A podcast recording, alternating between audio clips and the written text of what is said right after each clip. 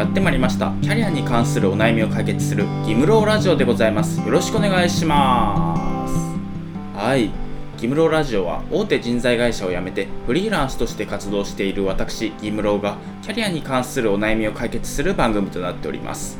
ということで今回のテーマは未経験職種に転職する前に考えることというテーマで話していければなと思うんですが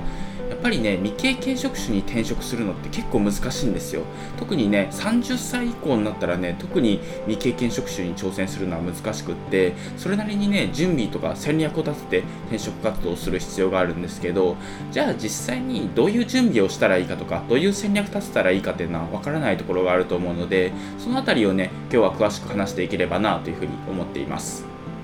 まずはじめに転職活動の前に考えることというところをね話していければなと思うんですけど、まあ、2つあって1つ目は、ま、どうしてキャリアチェンジしたいのかっていうところとあとどんな職種に転職したいのかっていうこの2つをね考えるべきかなというふうに思っていてまず1つ目のどうしてキャリアチェンジしたいかっていうのを考える意味みたいなところからね話していければなと思っていてやっぱりキャリアチェンジをするとね年収が大幅に下がるんですよ。そうするとね扶養家族とかがいるような人の場合だと転職っていうのは結構慎重に考えないといけないところだったりはするんですけど、まあ、それでもねそういうことを加味しても転職したい理由っていうのはね絶対自分でも分かっておいた方がいいですし面接でも聞かれるんですよ。で面接でねそこを慎重に答えられないと、まあ、面接官からしたらねこの人キャリアチェンジしてすぐ辞める可能性あるなとかそういうふうに思われてお見送りになる可能性とかもあったりするんですよ。なので、それはもったいないなっていうところがあるので、このキャリアチェンジをしたい理由、で、なんでその職種にキャリアチェンジしたいかっていうところ、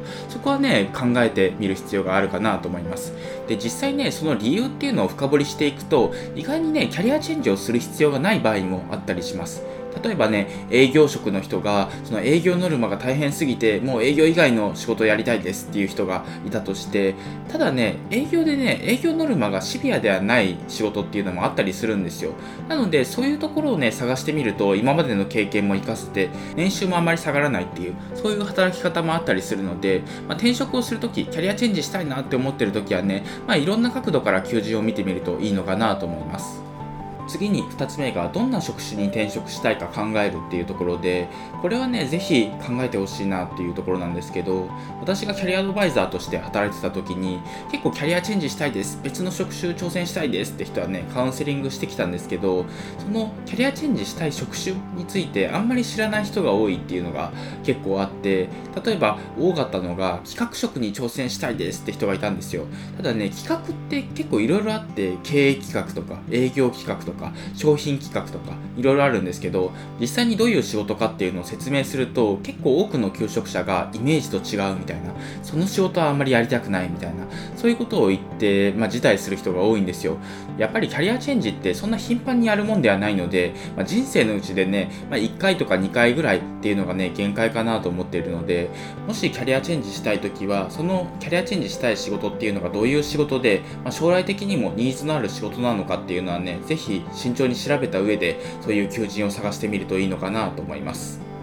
そして次に転職活動の前に試してみることっていうのをね話していければなと思うんですけどやっぱりね未経験職種に挑戦する場合はその仕事ってどんなものなのかっていうのを調べてみるっていうのも大切ですし可能であればねまあ勉強してみる経験してみるっていうのが大事かなと思います。今回は転職活動の前に試してみることとしてスキル勉強と副業っていうのをね紹介できればなと思います。でまずはじめにねスキル勉強なんですけど、まあ、資格勉強とかそういうのが分かりやすいかなと思います。で例えばね営業からね経理に転職したいっていう人もね中にはいたりしてそういう場合はね簿記の資格とか勉強してみるとねいいと思います、まあ、実際にね簿記の資格っていうのがどれくらいね転職に役立つかっていうのはねまああのあったらプラスなんですけどそれがあるから絶対内定が出るってわけでもなくってただやっぱり簿記の勉強をしてみるとその経理ってどんな仕事なのかなとか自分に合ってるのかななっていうのはねなんとなくイメージつくと思います。なのでその辺りでね資格の勉強からね仕事のイメージっていうのを膨らませて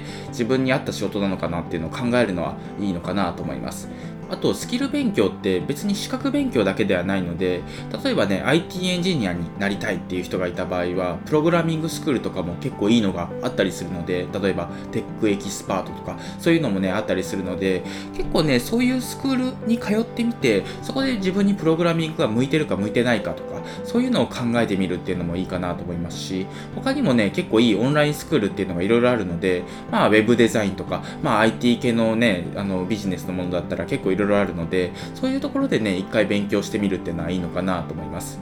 次に2つ目が副業です。副業でね、自分のやりたい仕事っていうのは挑戦できるようであれば、まずやってみるのがいいのかなと思います。私の場合はね、動画編集やってみたかったので、動画編集挑戦して、で、それで軌道に乗ってね、独立してフリーランスとしてやってたりするんですけど、まあ他にもね、ウェブデザインの仕事とか、デザインの仕事とか、そういう仕事はね、結構自分でスキル勉強をした後に副業として挑戦できたりするんですよ。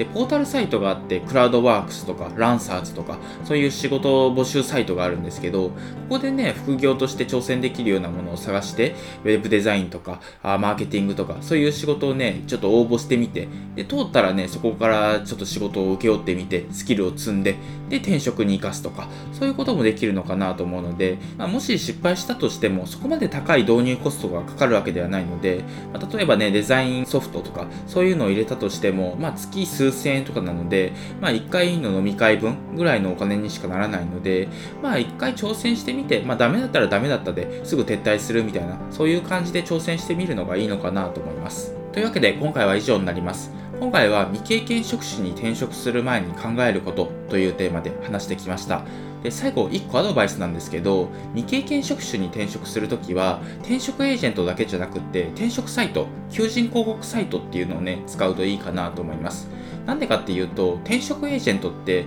そのキャリアアドバイザーが担当につくんですけど、内定が出やすい求人っていうのをね、メインに紹介してくれるんですよ。逆に言うと、あんまり内定が取りづらい求人とかね、紹介してくれない傾向にあって、まあ、最初は紹介してくれるんですけど、あんまりね、選考が前に進まないと、キャリアアドバイザーがね、その求職者のことを見捨ててしまう可能性がある。あんまり求人紹介をね、してくれなくなってしまう可能性があるんですよ。